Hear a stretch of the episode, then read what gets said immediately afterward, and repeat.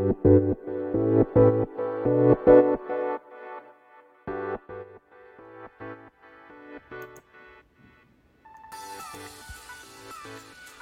んにちは。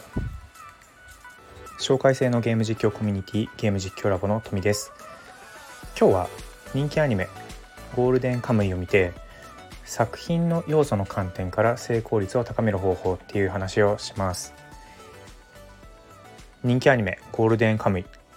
まあ人気ですよね。まあ僕あの 最近見たのでちょっと遅いんですけどね。あのー、ゴールデンカムイの持っている作品要素の観点から成功率を高める方法っていう考え方なんですけどもちろんあの成功率を高めるには作品自体が面白いっていう絶対条件があるんですけど誰にとっても面白いっていうことがやっぱりそのアニメーションとかですね、まあ、クリエイティブの、まあ、最高の成功とした場合多くの人に面白いと思ってもらえる要素が必要になります。誰か一人が面白いでは成功ではないですよね。なるべく多くの人が面白いって思ってくれるのが成功そういうポイントから、えー、考えてみたという話です。それでは、えー、ゴールデンカムイの面白さを、えー、高めている要素をちょっと拾ってみましょう。ゴールデンカムイジャンルで言えば歴史フィクションになるんですけど歴史フィクションというジャンルではあるのですがその物語を構成する要素を挙げてみるとその数に驚かされます。今から言うんですけどすごい多いので、えー、ちょっと頑張って聞いてください。派手なバイオレンス。アイヌを主題にした異民族とのつながりや交流、えー、民族差別。北海道を舞台にした自然と美しさや、えー、動物とのつながり。えー、土方歳三や長倉新八といった、えー、幕末新選組が出てきますよね。続いて203高知など、えー、日露戦争の様子も出てきます、えー、明治特有のうっさんくさい人たちが、えー、いっぱい出てきて、えー、ブラックギャグを、えー、言いまくるとあるいは行動するということもいっぱいあります。でアイヌの土着の武器や土方歳三が持っている泉の神金貞とかですね、えー、当時最新のガトリングガンまで豊富でかっこいい、えー、武器の世界出てきます。そして美少女信仰のアシリパの、えー、美少女育成的要素もあります。で食事ですね。アイヌ食と和食を楽しむグルメ。なんか味噌をねあの味噌の話が結構出てくるんですけど、まあ、そういう話。そして隠された金塊を取り巻く。壮大で、えー、重厚なサスペンス。サスペンス要素ですね。さらにはさらにはインディ・ジョーンズさながらのアクションシーンなども出てきてですね。もうパッと思いつく限りでもこんな感じなんですよ。で、えっと、作品が進むにつれて、えー、これこういうのがどんどん出てくると思うんですねこれからも。うんそういう意味でその各要素を愛するファンそれぞれの心に刺さる内容になってるんだよということがポイントだと思ってます。言い方を変えると視聴者ごとに感動するパートはね絶対違うので、うん、僕とあなたと絶対違いますよね感動するポイント。でもどの視聴者も楽しめるという点で成功率を確実に高めているということです。で要素同士の掛け算で新たなクリエイティブを生み出していくというポイントもあります。僕よく言ってるその掛け算ですね。ジャンルの掛け算。うん、例えば異民族×差別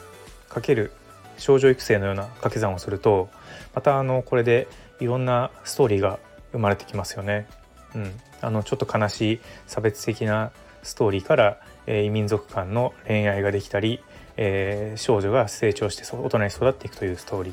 作者サイドとしても面白さを引き出せる想像力を生み出しやすいというメリットがあります、まあ、一方でデメリットというかですね、まあ、多くの要素を扱うからにはそれぞれのファンをできるだけ最後まで楽しみます楽しんでもらうという必要があるの。をくるぐるさんこんにちは。今日超真面目な話します。マイメロありがとうございます。多くの要素を使うからにはそれぞれのファンにできるだけ最後まで楽しんでもらう必要があるので一歩間違えるとそれぞれの要素をバラバラに散らかしてしまう難しさもあるんじゃないかなと思ってます。マイメロ2つありがとうございます。お団子60個。まあ、多くの漫画とかアニメに共通するポイントって最近流行ってるアニメとかすごいなんかいろんな要素を含んでますよね。うん、そういう意味でファン層を拡大して成功率を高めるためにはいろんな要素を織り込んでいったら成功する確率が高まるんじゃないかなっていう話です。続いてこれをじゃあゲーム実況に当てはめてみようと。ゴールデンカムイと同じようにゲーム実況だとゲームに含まれているいろんな要素を数えることができると思います。まあ、ドラクエだったら RPG とかなんだろうねロトの one one two three と続いていくシナリオみたいなのもあると思うんですけど、うん、そういうゲームを持ってる要素に加えて実況者本人が持っている要素もありますよね。どこの出身ですとかどういうゲームが好きですとかそういう話です。ゲーム得意じゃないんだけど、えー、怖がってるところを見てほしいんですとかですねあります。そういう実況するゲームを選択する時にこのゲームにどういう要素が含まれているのかなって分析することも大切だと思うんですけどその前にゲーム実況者である自分についてどういう要素が含まれているのかをリストアップしてみるといいのかなと思います。リストアップしたねその項目を掛け算してみると新しいなんかその創造的な要素を、え、視聴者に提供できるんじゃないかとゲーム実況の面白さを引き出すことができるんじゃないかなと思います。くるくるさんだったらあの楽しい絵と凄まじいトークで、えー、お絵かきあれお絵かきしりとりなんだっけ？お絵かきのゲームをすごく面白くしてますけどそういうところですよね。はい。さまざまな要素の話ですね。掛け合わせて作られる映像こそ自由でクリエイティブな雰囲気が生まれるということでゴールデンカムイを見て感じるのはさまざまな要素を掛け合わせて作られる映像から伝わるすごい自由な雰囲気面白い要素を徹底的に掛け算してるのでそれを掛け算して自由に動かすっていう自由に表現する楽しさ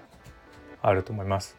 作り手のクリエイターたちが一番楽しいと思うんですけどそのクリエイターたちが一番楽しんでるんだろうなっていうようなものがやっぱ面白いんですよね。想像したものを自由に映像にする。うん。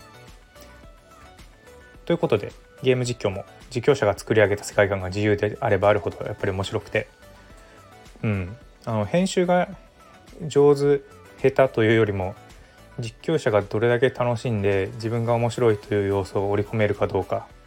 でそれをなるべく自然に楽しく伝えられるかどうかだと思うのですがそういう自由な世界観を作り上げるために自分が持っている自分らしさとかそういった要素をしっかりゲームが持っている要素と掛け合わせて表現できたらいいのかなと思ってます。